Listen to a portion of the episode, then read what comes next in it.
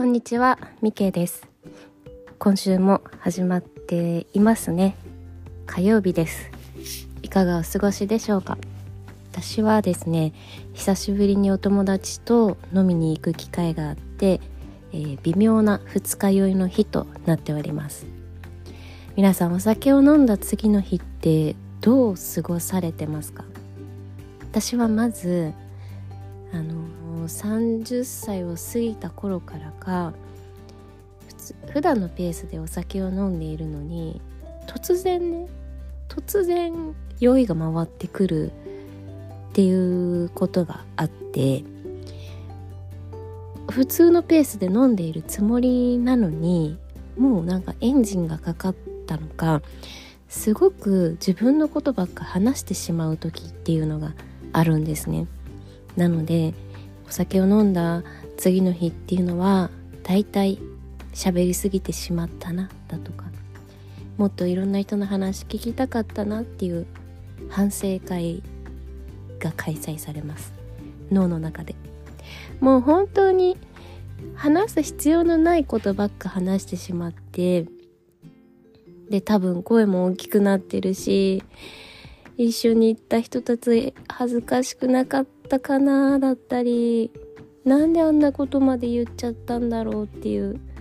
なんか多分自分の中でのサービス精神なのか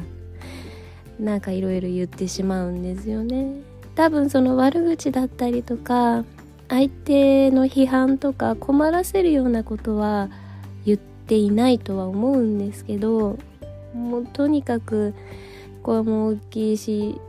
こうなりたくないなって思っていた大人の姿になっている気がしてとてつもなく怖い恐怖にまみれている2日目となっております。皆さんはいかがでしょうか？多分反省会ってみんなするんじゃないかなって思ってあのポジティブにじゃないですけどみんなもそうだよねって思ってます。もしエピソードがあれば教えてください。今日のトピックはありがとうで長生きできるです。最近英語の勉強を始める前にアウトプット大全という本を読むようにしているんですけれどもこの本の中でたった一つの行いで健康にいい脳内物質が分泌される行動っていうのはありがとうって言うか言われるかだそうなんですね。相手に言ってもらうことでも健康に脳内物質が出てくるし自分でありがとうっていうことでも健康にいい脳内物質、まあ、4つなんですけど出るらしいんですね。でこの脳内物質っていうのがセロトニンとオキシトシンエンドルフィンドーパミンっていうものらしいんですね。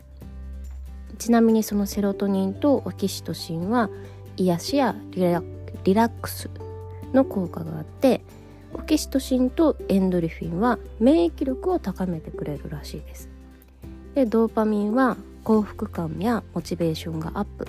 学習機能や集中力記憶力がアップするっていう効果があるらしいんですね。なのでちょっと勉強前に何かに対してあねなんかなんだろう今治療中の病気もなく健康的に過ごせている毎日ありがとうって言って勉強を始めてみたりとかちょっと勉強をする前に何か一つ行動をするっていうのは、まあ、この健康にいい物質も出るしあと別の方法もあったんですけど集中力や記憶力を高めてくれる効果もあるらしいので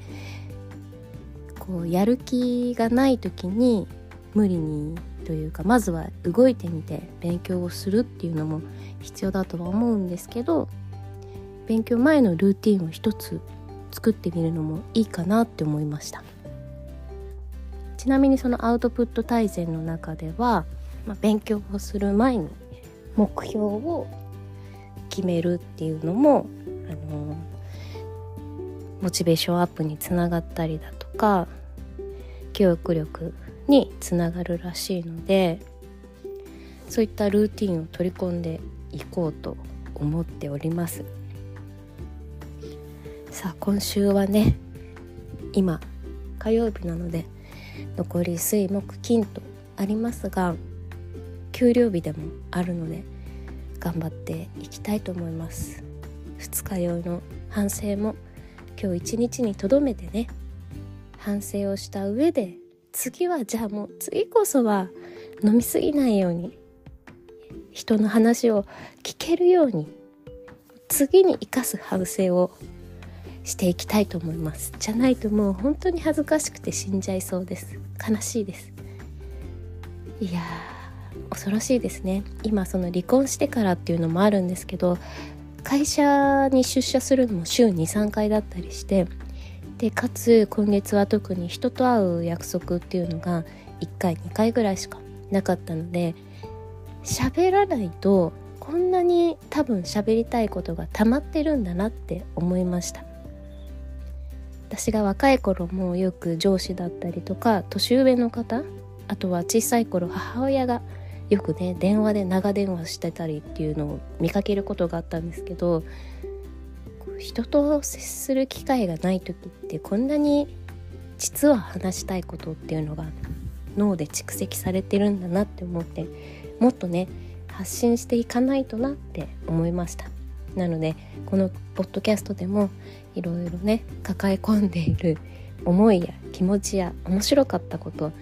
みんなに聞いてほしいことをどんどんどんどん投稿していこうと思いますので今後ともどうぞよろしくお願いします。今日も聞いてくださってありがとうございました。また来週も一緒に頑張りましょう。